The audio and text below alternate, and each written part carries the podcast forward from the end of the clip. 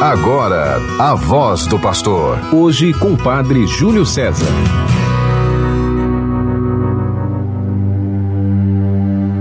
Para os retos de coração surgiu nas trevas uma luz. O Senhor cheio de compaixão, justo e misericordioso. Do Salmo 111.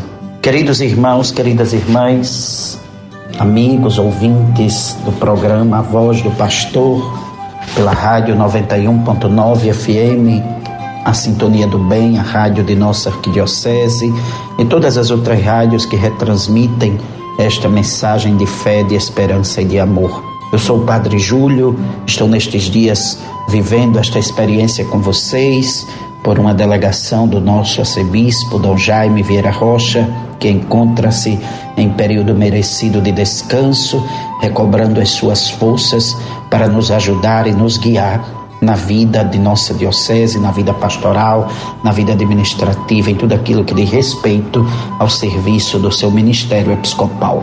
Ouçamos o evangelho de hoje, retirado daquele escrito por São Lucas, capítulo 5, versículos 12 a 16. O Senhor esteja convosco, Ele está no meio de nós.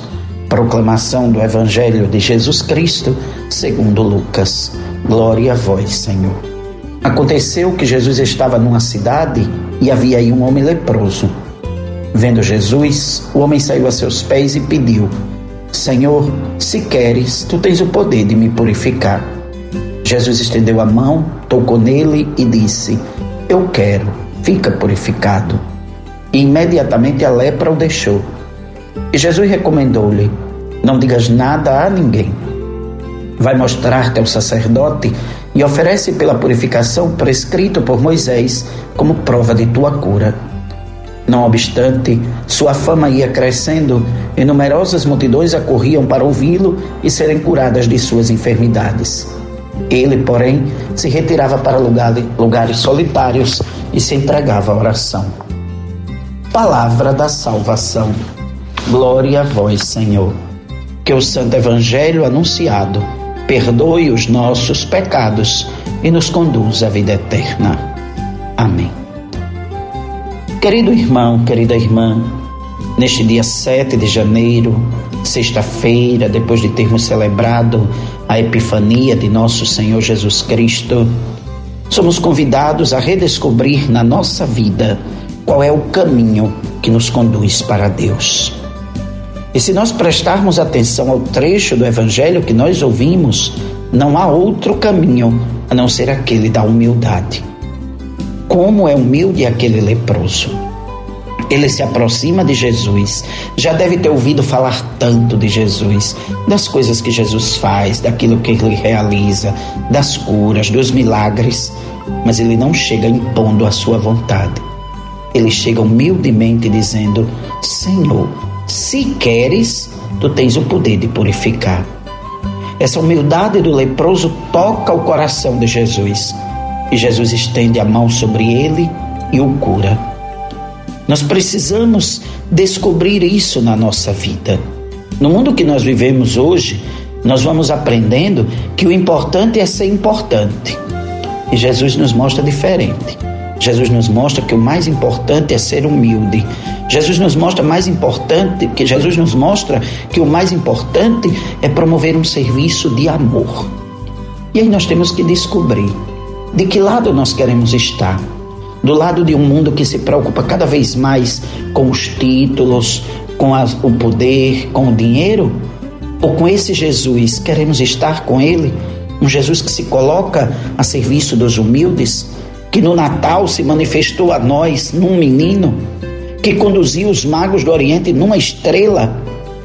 Será que nós queremos mesmo deixar Jesus refugir e crescer em nossas vidas? Temos que prestar atenção. Quem nos fala é nosso Senhor.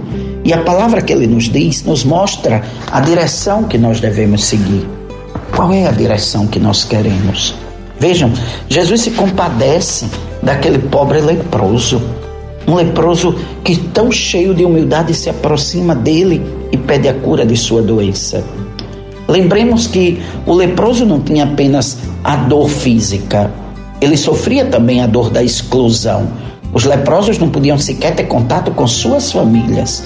Estavam abandonados, estavam marginalizados. Então, quando Jesus o cura, não é apenas a cura da lepra, não é apenas a cura física, mas é uma libertação, uma verdadeira libertação. Aí a gente vai vendo também que, que Jesus não quer que aquela cura se torne algo fantasioso, não quer que seja algo que vai é, despertando muito entusiasmo, que muitas vezes é só naquele momento e depois passa.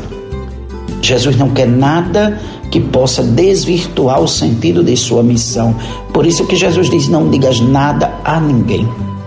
Nós precisamos também descobrir isso. Nós precisamos descobrir que não é propagando as coisas que nós vamos conquistar o reino de Deus, mas sim fazendo com que o Jesus seja conhecido por nossos gestos, nossas atitudes. O que é que Jesus manda o leproso fazer? Oferecer o que estava escrito por Moisés como prova da cura. Ora, o leproso já estava curado, não havia mais necessidade disso. Mas Jesus diz que ele cumpra aquilo que está prescrito. Quantas vezes nós fugimos também daquilo que está prescrito, daquilo que nos é ensinado, daquilo que a Santa Mãe Igreja nos convida a realizar? Precisamos reaprender isso. Uma outra coisa é que nós temos percebido que estes dias os trechos do Evangelho têm insistido muito sobre a importância que Jesus dá à oração. Será que na nossa vida também está tendo essa importância, esse diálogo com o Pai, esse encontro com o Pai? Porque era assim que Jesus rezava. A oração de Jesus não era uma oração cheia de, de momentos que não se entendiam. Não. A oração de Jesus é um momento onde ele se coloca em diálogo, onde ele fala de sua vida, onde ele se coloca diante de Deus. Nós devemos aprender isso. Orar significa buscar as condições favoráveis para a oração. Muitas vezes nós queremos fazer a nossa oração assistindo televisão, jogando na internet, fazendo não sei o que. Não, é preciso se retirar, é preciso parar, é preciso fazer com que nós tenhamos esse momento totalmente entregue a Deus. Evitar o tumulto, evitar a dissipação, para que nós possamos verdadeiramente viver a oração. Esse Deus tão bom esse Deus tão Pai, nos convida a estarmos com Ele, mas não com aquele sentimento de quem já diz a Deus o que é que quer, do jeito que quer e quando quer, mas nos aproximarmos dele com humildade, como aquele leproso se aproximou de Jesus, pedir que Ele nos escute, que Ele nos abençoe, que Ele nos dê a sua paz, que Ele nos conceda a saúde, que Ele nos renove a esperança, que Ele nos dê a salvação. Nos aproximemos também da oração para pedir ao Senhor por todos aqueles que trabalham em favor dos sofredores, para que nunca percam a esperança da vida, para que nunca percam a esperança da dignidade. Peçamos ao Senhor que abençoe nossa cidade, os vários municípios que compõem a nossa arquidiocese, todo o nosso povo, para que todos encontremos a paz, encontremos a concórdia, encontremos a harmonia. Só em Deus nós teremos essa vida e essa paz. Que Ele nos fortaleça na fé, na esperança da salvação. Acolha as nossas preces e nós possamos alcançar nos sacramentos aquilo que professamos pela fé. E assim vivamos essa manifestação de Deus a nós, que enviou ao mundo seu Filho para que vivamos por Ele e participando dos sacramentos, entremos em comunhão com Deus. Sua graça frutifique em nós e nós possamos conformar a nossa vida aos dons que recebemos. Neste dia, queremos nos unir à comunidade paroquial de Santana, na cidade de Santana do Matos, que rende graças a Deus pelo aniversário de ordenação do seu pároco, o Padre Clodoaldo. Que Deus abençoe o ministério sacerdotal deste nosso irmão que a senhora Santana o tome como a grande vó que o conduz no colo e mostra o caminho para servir ao povo de Deus. Que tenhamos todos uma feliz sexta-feira, em nome do Pai e do Filho e do Espírito Santo. Amém. Você ouviu a voz do pastor. Hoje com o Padre Júlio César.